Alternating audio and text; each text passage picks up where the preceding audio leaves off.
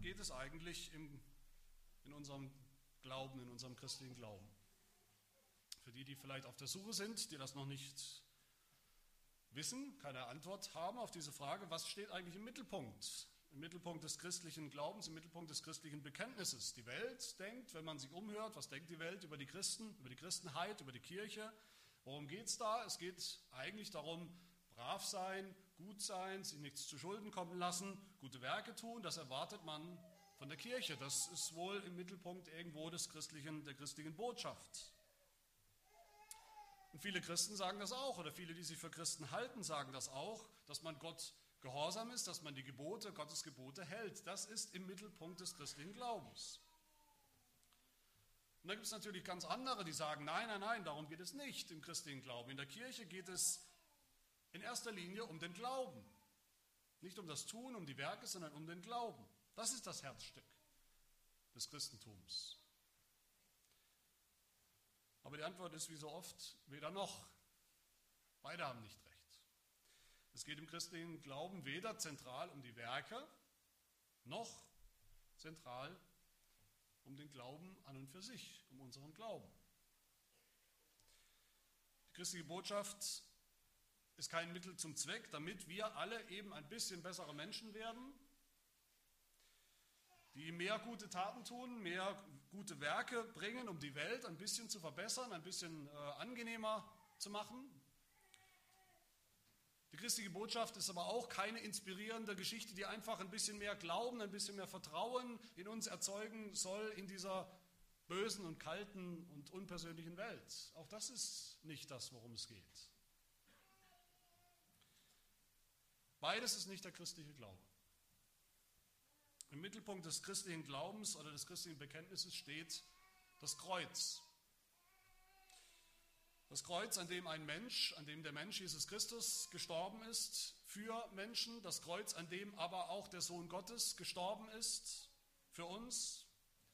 Was auch immer am Ende eine Kirche, die sich für eine christliche Kirche hält, was auch immer eine Kirche sagt, was sie eigentlich bestimmt und ausmacht, wenn es nicht das Kreuz ist, dann ist es keine christliche Kirche. Und dasselbe gilt für uns als Christen. Wer auch immer sich ein, ein Christ nennt und am Ende ist nicht das Zentrale in seinem Leben das Kreuz, dann ist er auch kein Christ.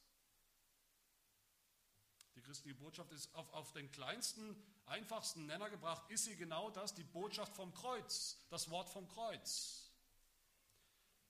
Und am Ende im christlichen Glauben, in unserem persönlichen Glauben oder in der Kirche geht es bei jeder Frage, die Antwort auf jede Frage, die wir haben und ist sie noch so einfach und noch so schwierig, ist am Ende das Kreuz. Das Kreuz ist auch die Antwort auf die Frage nach dem Gesetz. Und um die geht es ja hier im Galaterbrief, im ganzen Brief eigentlich. Der Galaterbrief ist dieser Brief, ein Brief, vielleicht der Brief schlechthin des Apostels Paulus, in dem er diese Frage stellt oder dieser Frage nachgeht, was ist eigentlich mit dem Gesetz? Da haben wir dieses lange, große, wichtige Gesetz, das Gott seinem Volk gegeben hat im Alten Testament. Jetzt sind wir in einer neuen Zeit. Heiden werden gläubig. Was ist jetzt mit diesem Gesetz? Was sollen wir damit? Was sollen Christen damit, die keine Juden mehr sind? Und manche haben damals gesagt, das haben wir immer gehört, manche Lehrer, Juden, christliche Lehrer haben gesagt, natürlich sollen Christen auch, oder die, die Christen werden wollen, sollen und müssen auch das Gesetz halten, müssen sich auch beschneiden lassen und so weiter. Natürlich. Und andere Christen haben gesagt, damals wie heute, hat sich nicht viel verändert, nein, nein, nein, wir als Christen haben mit dem Gesetz überhaupt nichts mehr zu tun. Wir sind unter der Gnade. Für den Apostel Paulus ist die Antwort, die einfache Antwort auf die Frage nach dem Gesetz, das Kreuz. Sowohl für die, die das Gesetz halten wollen, die sich anstrengen, die sich bemühen, sie wollen das Gesetz halten, um so, wenn es klappt, wenn es gut geht, vor Gott bestehen zu können, für sie ist die Antwort das Kreuz als auch für die, die sagen oder denken, ich brauche eigentlich gar keinen Gehorsam mehr, kein Gehorsam mehr zu liefern. Auch für sie ist die Antwort das Kreuz.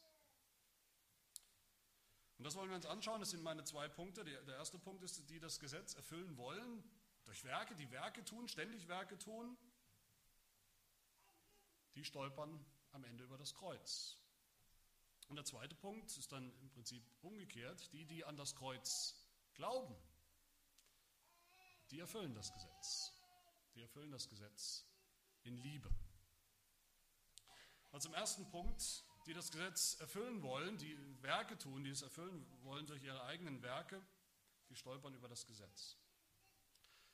Wenn wir genau mitlesen, genau hinschauen an diesem Punkt im Galaterbrief, da steht wirklich alles auf dem Spiel oder alles in Frage, was diese Christen, diese Gemeinde in Galatien, in Kleinasien angeht. Es ist eine, eine, junge Kirche mit, jung, mit jungen Christen, also zumindest jung im Glauben, nicht, nicht so sehr das Alter, das Alter der Gemeindeglieder in Galatien wissen wir nicht, aber eine junge Gemeinde, jung im Glauben. Sie haben anscheinend alle gut und eifrig angefangen im Glauben, wie Paulus immer wieder sagt, aber sie sind jetzt in echter Gefahr. Sie stehen in echter Gefahr. Paulus sagt, wer hat euch aufgehalten? Ihr seid stecken geblieben. Ihr seid stecken geblieben in dem Glauben, mit dem ihr gut angefangen habt. Ihr seid nicht sehr weit gekommen. Ihr seid nicht gewachsen. Ihr steht jetzt sogar kurz davor, zurückzufallen, zurückzufallen, aus dem Glauben zu fallen, wie er schon gesagt hat, aus der Gnade zu fallen, wie Paulus gesagt hat.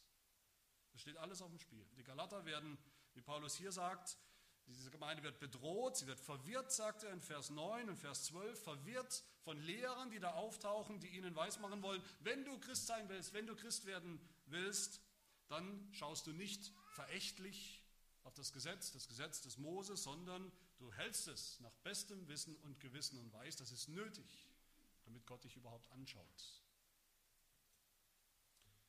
Diese Lehrer wollten sie überreden, sagt Paulus, Vers 8. Sie wollten diese Christen überreden, wenigstens ein bisschen Gesetz mit, mitzutun und ein bisschen Gesetz zu bringen auf dem Weg zum Glauben, auf dem Weg zum Heil, auf dem Weg zur Erlösung. Wenigstens ein bisschen. Ein Kompromiss sozusagen. Ja, Glaube ja, aber eben auch ein bisschen Gesetz. Wenigstens Beschneidung. Und diese Überredung, sagt Paulus, die kommt garantiert nicht von dem, der euch berufen hat, sagt er. Nicht von Gott. Diese Überredung, diese Überredungskünste und Versuche, die sind etwas Teuflisches. Aber nicht nur die Lehrer kommen hier vor, die Lehrer, die schuld daran sind,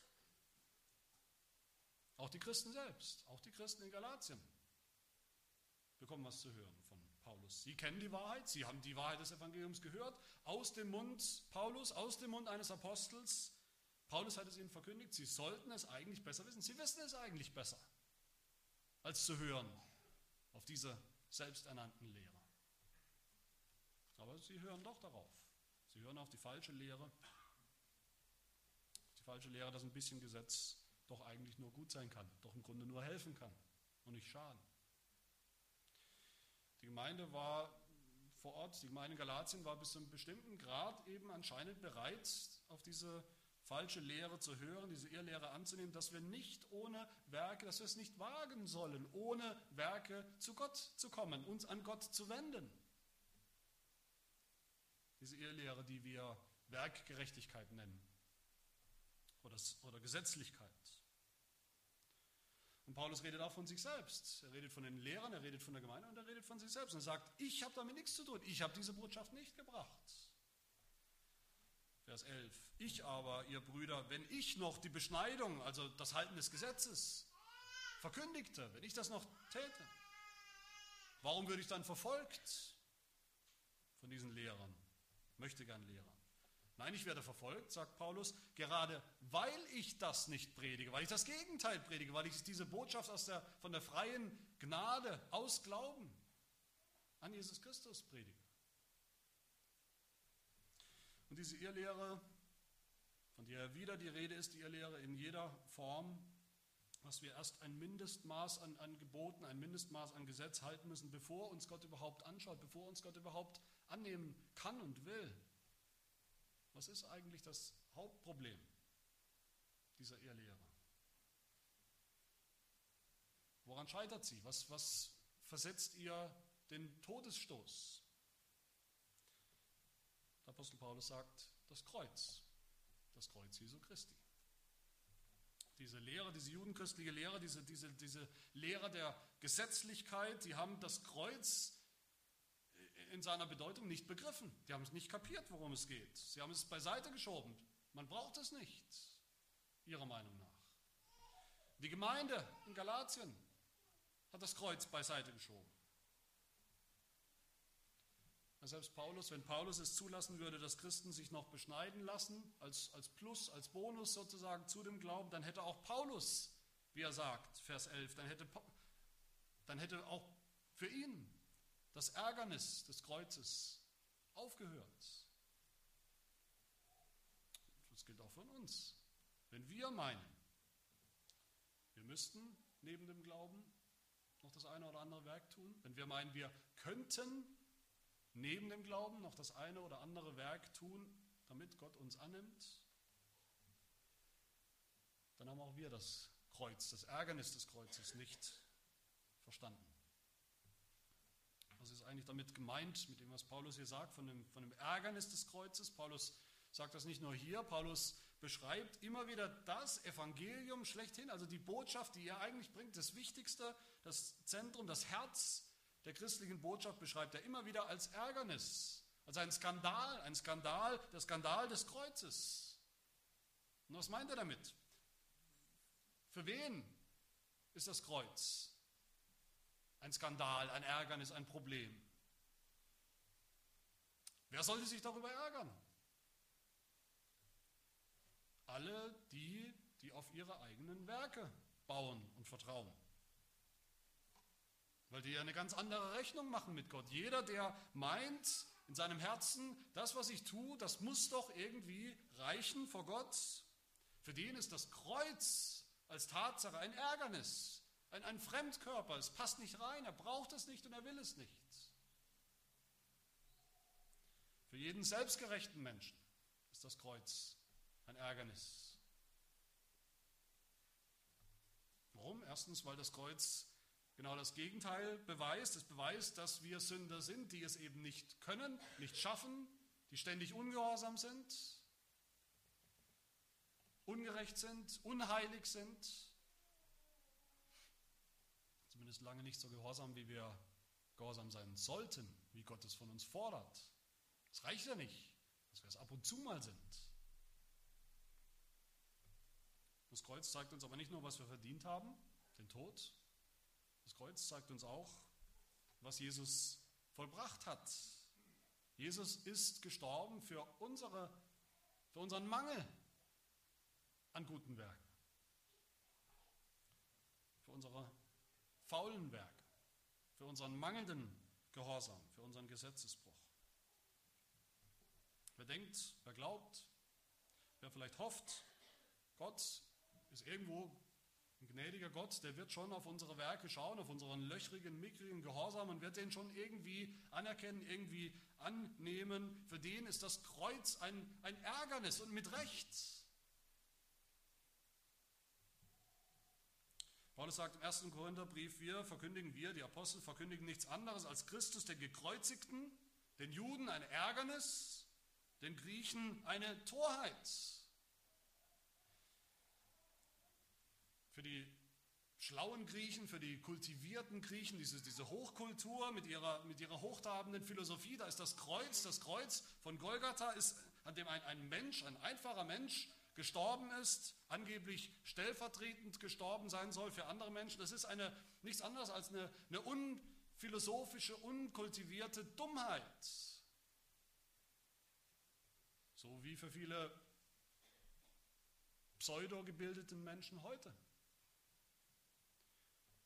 Und für die Juden, die das Gesetz geliebt haben, die wollten Gott gehorchen nach dem Gesetz, die wollten etwas tun, etwas anpacken, ihre Werke bringen, ihren Gesetzesgehorsam vor Gott präsentieren, auch für sie ist das Kreuz ein, ein Ärgernis.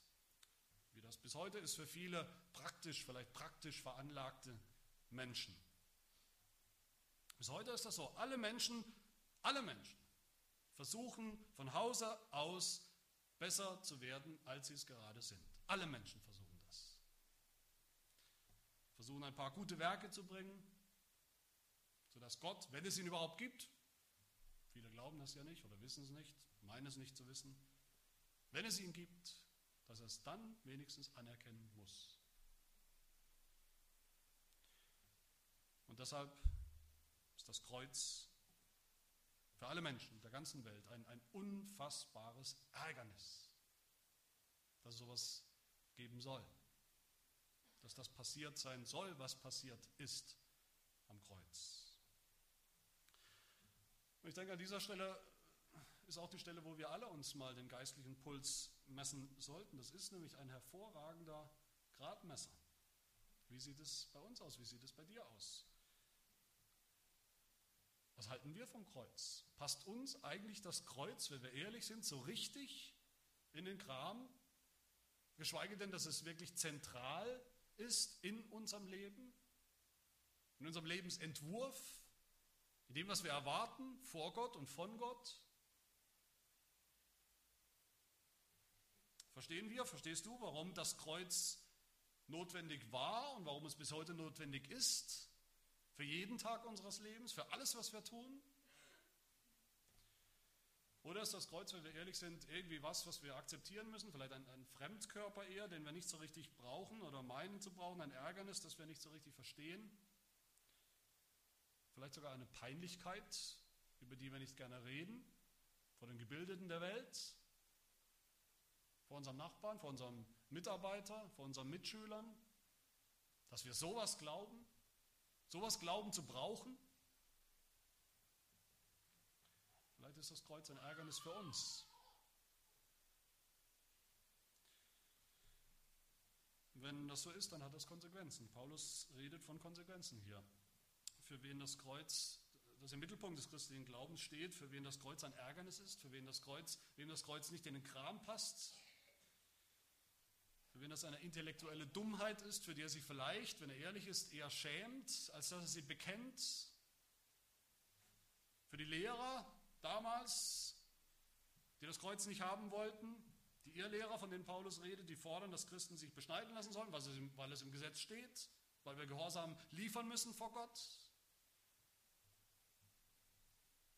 Wie die sagt Paulus, das hat Konsequenzen. Sie sollten sich am besten selbst beschneiden lassen. Nicht nur beschneiden lassen, Paulus sagt, sie sollten sich am besten gleich alles abschneiden. So deutlich und krass ist er in Vers 12. Oh, dass sie doch abgeschnitten würden, die euch verwirren, dass sie abgeschnitten, wörtlich, sie sollten sich am liebsten gleich selbst kastrieren, die so etwas fordern. Das ist ein Wortspiel natürlich, ein Wortspiel, das der Apostel Paulus hier, hier, hier gebraucht, das Wortspiel zwischen Beschneidung und Abschneidung, Abschneiden oder Kastration ist aber auch ein Wortspiel zwischen dem Abschneiden von Geschlechtsteilen und dem Abgeschnittensein von der Gemeinde, von dem Volk Gottes.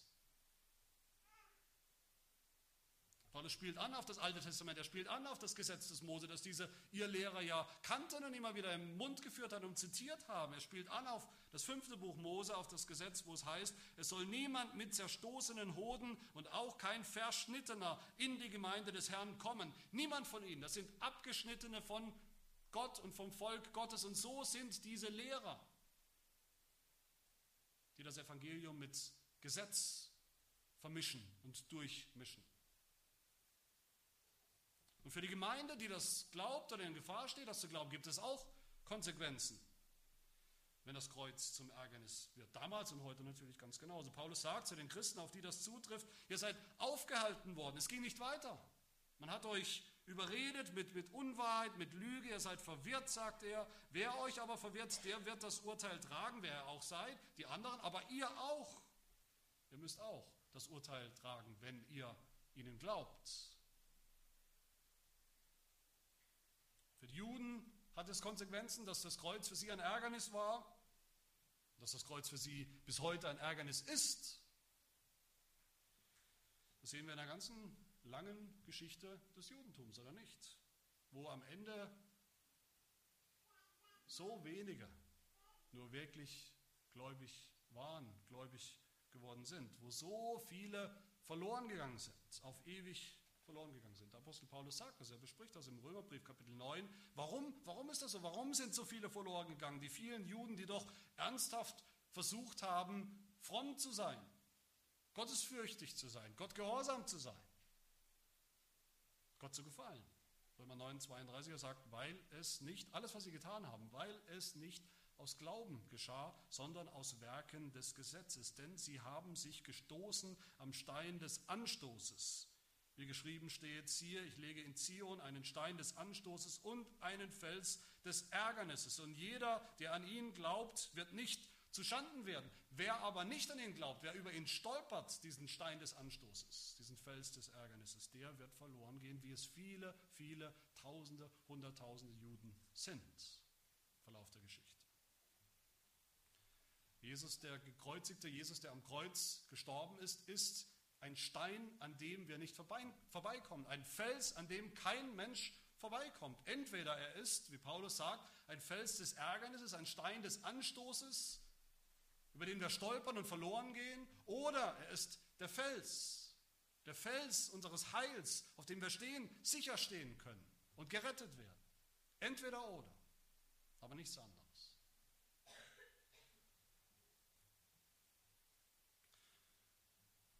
Meine Lieben, das ist meine Erfahrung über die Jahre als, als Christ. Es werden ja auch immer mehr,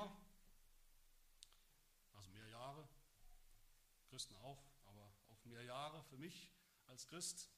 Das ist meine Erfahrung, je länger, je mehr, dass da, wo, wo Christen zusammenkommen, wo Christen das Kreuz aus den Augen verlieren, wo sie Glaube, den Glauben, den sie vielleicht haben, doch immer mehr mischen oder beimischen wollen mit, mit Werken, wo sie anfangen gesetzlich zu leben, erstmal für sich selbst, wo sie dann anfangen gesetzlich zu urteilen über andere, zu verurteilen andere.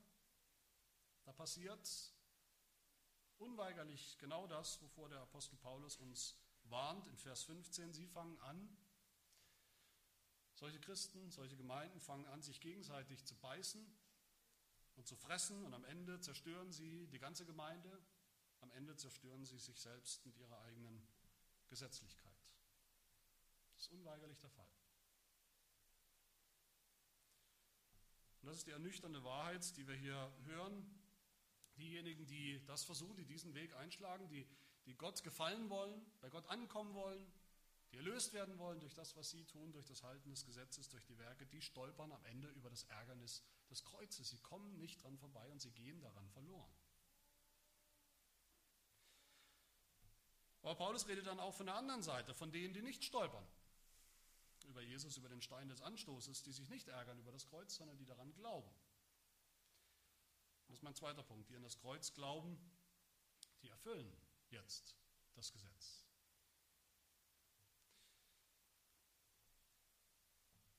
Ich finde diese Passage äh, sehr ermutigend, obwohl Paulus immer wieder scharf Kritik übt, ermahnt diese, diese Gemeinde in Galatien, scharfe Worte anschlägt gegen diese Christen, sogar sagt, dass sie kurz davor sind, alles hinzuwerfen, dass sie kurz davor sind, aus der Gnade zu fallen. Er hat doch ganz eindeutig Hoffnung für sie. Große Hoffnung. Das sehen wir in Vers 10, wo er sagt, ich traue euch zu in dem Herrn, dass ihr nicht anders gesinnt seid und sein werdet, dass ihr so gesinnt seid, wie ich, wie ich es euch auch verkündigt habe, dass ihr all das glaubt, dass ihr beim Evangelium bleibt, dass ihr euch nicht verwirren lasst. Dass ihr euch nicht überreden lasst vor diesen falschen Lehrern, ihrer Gesetzlichkeit, euch wieder ins, unter das Joch des Gesetzes sperren lasst. Paulus hat Hoffnung, dass sie sich nicht ärgern über das Kreuz, sondern dass das Kreuz im Mittelpunkt ihres Lebens, ihres Glaubens steht. Das Kreuz, an dem sie als Sünder eigentlich hätten sterben sollen, weil sie keine Werke vollbracht haben, weil sie nicht gehorsam waren, wie wir alle. Das Kreuz, an dem Jesus für sie gestorben ist, Jesus, der gehorsam war, alle guten Werke getan hat, das Gesetz gehalten und erfüllt hat, das Kreuz, an dem der Anspruch des Gesetzes an uns, die Anklage des Gesetzes gegen uns erloschen ist weil Jesus das Gesetz zum Schweigen gebracht hat. Alle, die diesen Glauben haben an das Kreuz, an das Kreuz Jesu Christi, die sind frei. Die sind frei, die sind zur Freiheit berufen, sagt Paulus. Und weil sie frei sind, weil wir, wenn wir das glauben, frei sind, gehen wir hin und tun was? Wir erfüllen das Gesetz. Das verstehen. Gerade noch hat der Apostel Paulus gesagt, wer das Gesetz halten will, um bei Gott anzukommen, der geht verloren. Und jetzt sagt er ein, zwei Verse später, jetzt sollt ihr Christen, wahre Christen, gehen hin und erfüllen das Gesetz. Was ist, was ist da passiert? Was ist passiert, dass das, das Gesetz, das eben noch böse war, gefährlich war, dass es plötzlich doch wieder reinkommt, dass es plötzlich wieder gut ist. Etwas, was wir tun und was wir halten sollen. Was ist da passiert? Was ist passiert zwischen den Versen 7, und, 7 bis 12 und 13 bis 15? Was ist dazwischen passiert? Das Kreuz ist passiert. Das Kreuz, das, das alles verändert. Wer gerettet werden will, durch Werke, durch das Gesetz, der stolpert über das Kreuz. Wer aber an das Kreuz glaubt, der geht hin und tut dann gute Werke.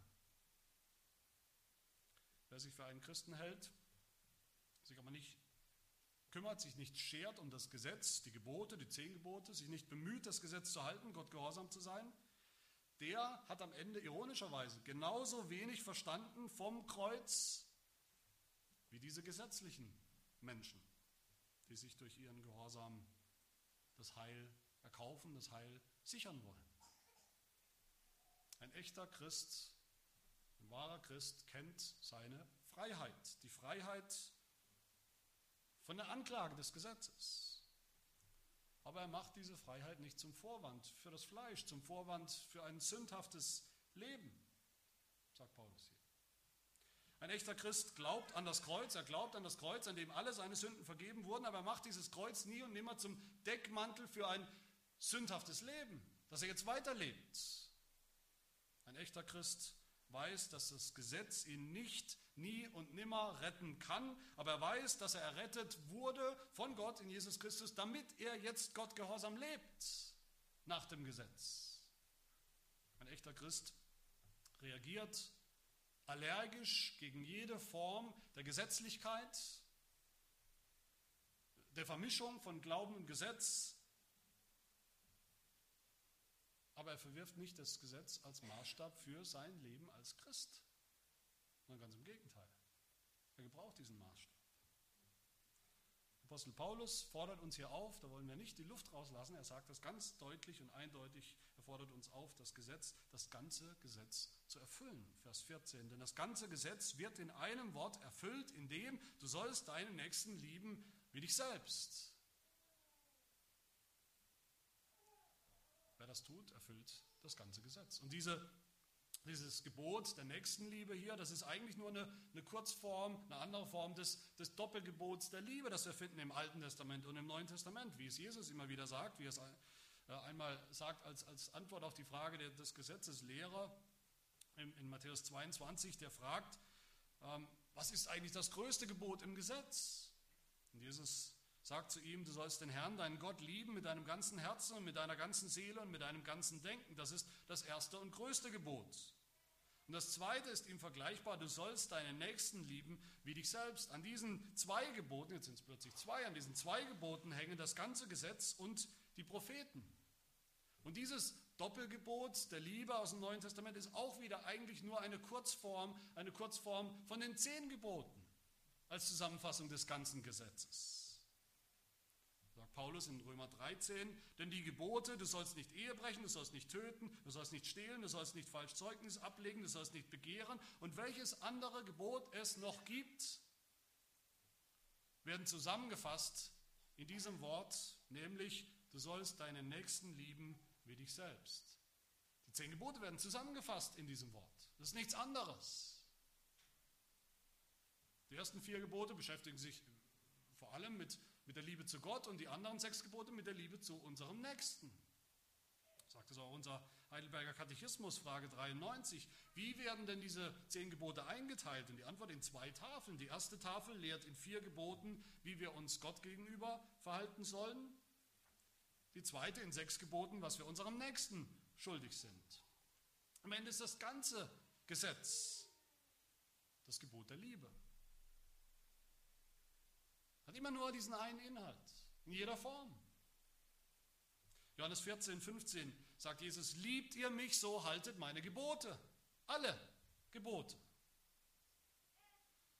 Römer 13, 10, denn die Liebe tut dem Nächsten nichts Böses. Nächstenliebe ist Erfüllung von allem guten Werk. So ist nun die Liebe die Erfüllung des Gesetzes.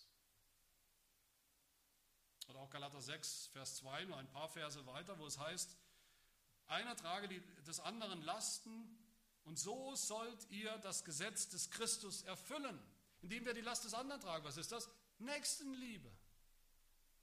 Liebe zum Nächsten ist die Erfüllung des Gesetzes. Ungläubige können das Gesetz Gottes nicht erfüllen, nicht wirklich erfüllen.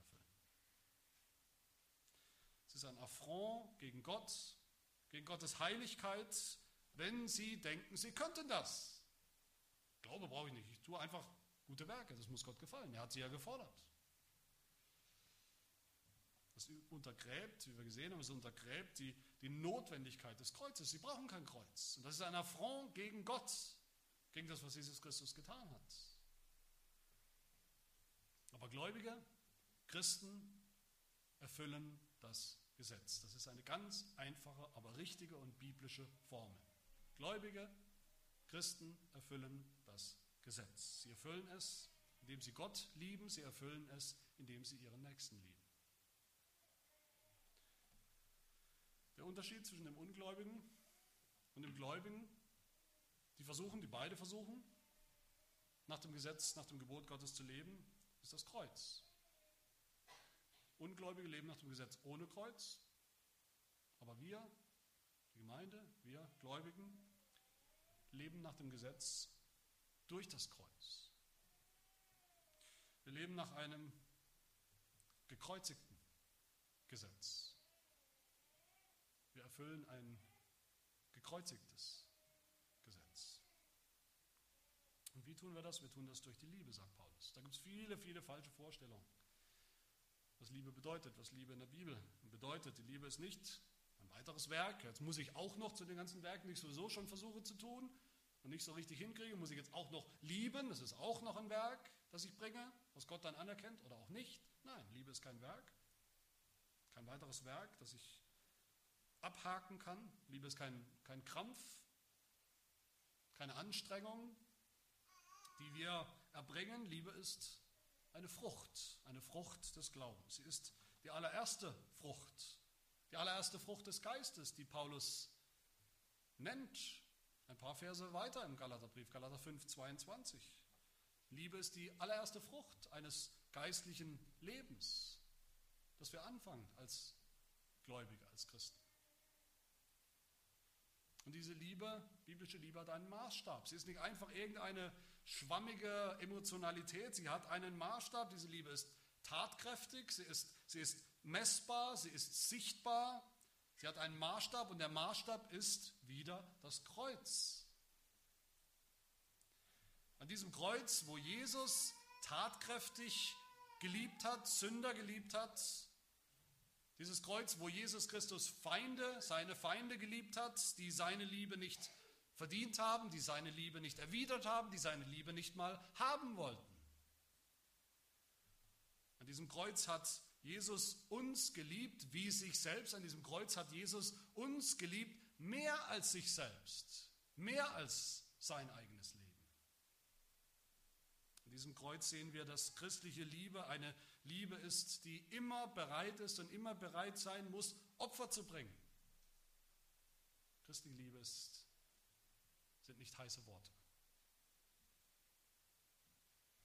Ich will das zum Schluss dieser Predigt auch mal ganz praktisch sagen, wie das aussehen kann oder aussehen soll, diese Liebe, die das Gesetz erfüllt, die zehn Gebote erfüllt, diese Nächstenliebe. Wie sieht Nächstenliebe praktisch aus?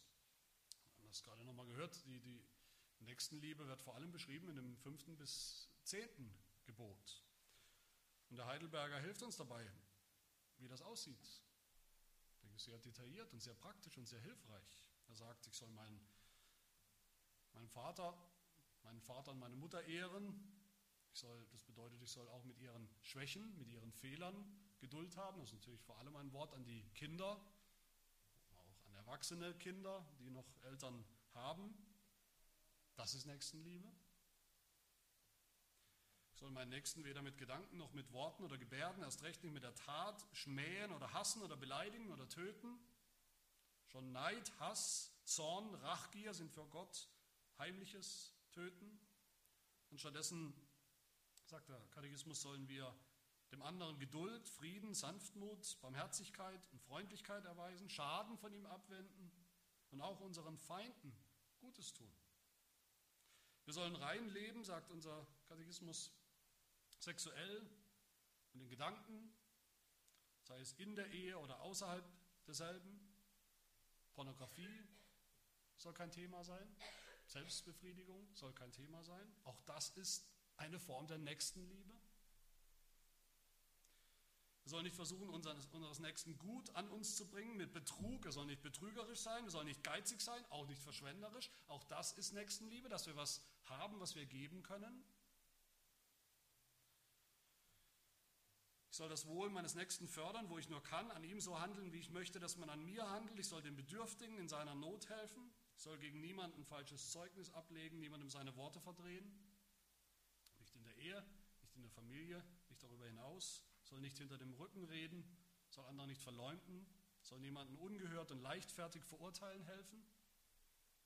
Soll die Wahrheit lieben, sie aufrichtig sagen und meines Nächsten Ehre und, und Ruf retten und fördern, wo ich nur kann. All das ist Nächstenliebe, das ist sehr praktisch. Da können wir uns jeden Tag dran messen. Und das ist die Erfüllung des Gesetzes. So erfüllen wir das Gesetz.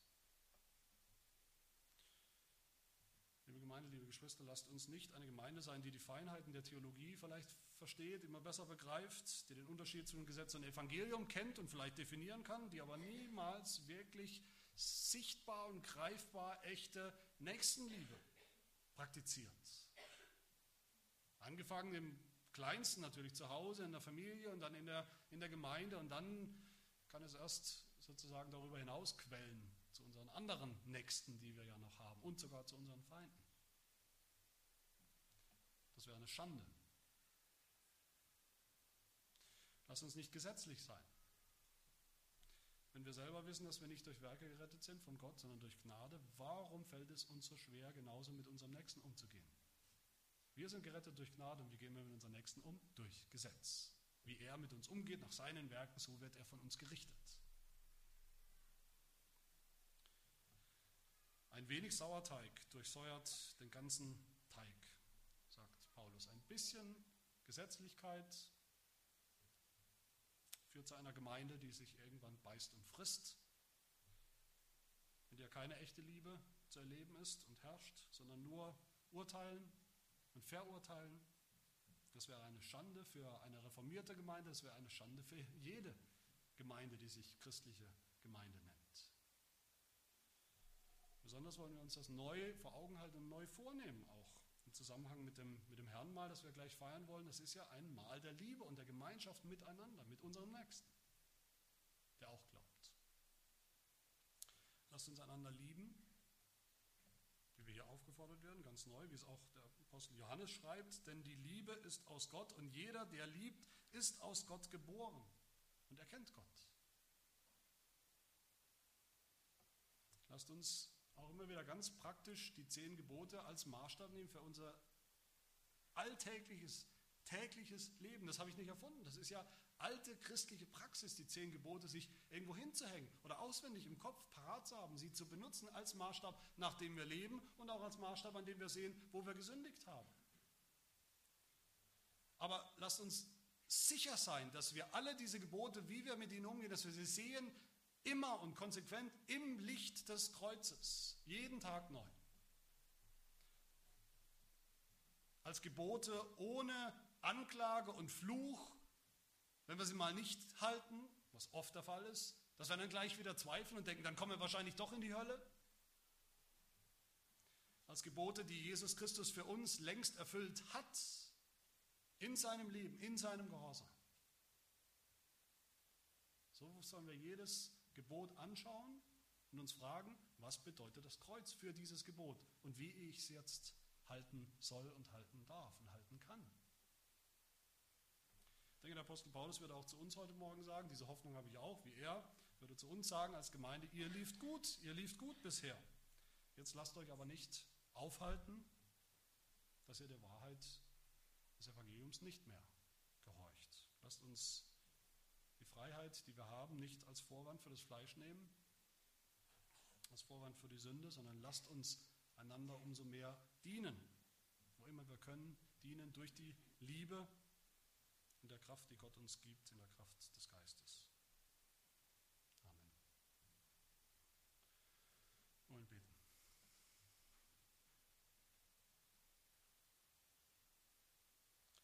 Herr, wir danken dir für das Evangelium, dass wir Sünder gerettet sind, nicht durch Werke, nicht durch unseren Gehorsam, den wir sowieso nicht haben, nicht durch das Gesetz, das wir nicht halten, sondern allein durch Gnade, durch den Glauben an unseren Herrn Jesus Christus. Und doch, Herr, sind wir schwach. Wir sind schwach, wir sind langsam im, im Begreifen, im Kapieren. Wir stehen immer in der Gefahr, dass wir das Evangelium verdrehen, dass wir hören auf die Lügen von Irrlehrern und die Lügen der Welt, die teuflischen Lügen. Wir verkehren, wir verdrehen das Evangelium entweder in Gesetzlichkeit, dass wir uns und andere messen am Gesetz, dass wir uns messen an Vollkommenheit und dass wir anfangen, uns, uns gegenseitig zu, zu beißen und zu fressen in der Gemeinde. Oder wir verdrehen das Evangelium in Gesetzlosigkeit und damit auch Lieblosigkeit. Hilf uns durch deinen Heiligen Geist, dass wir zu einer Gemeinde werden, dass wir zu Christen werden, die ihren Nächsten lieben, ihre Feinde lieben, jeden Tag ein, ein, ein bisschen mehr. Weil wir wissen, so lieben wir dich, so willst du geliebt werden. Und so hast du auch uns zuerst geliebt.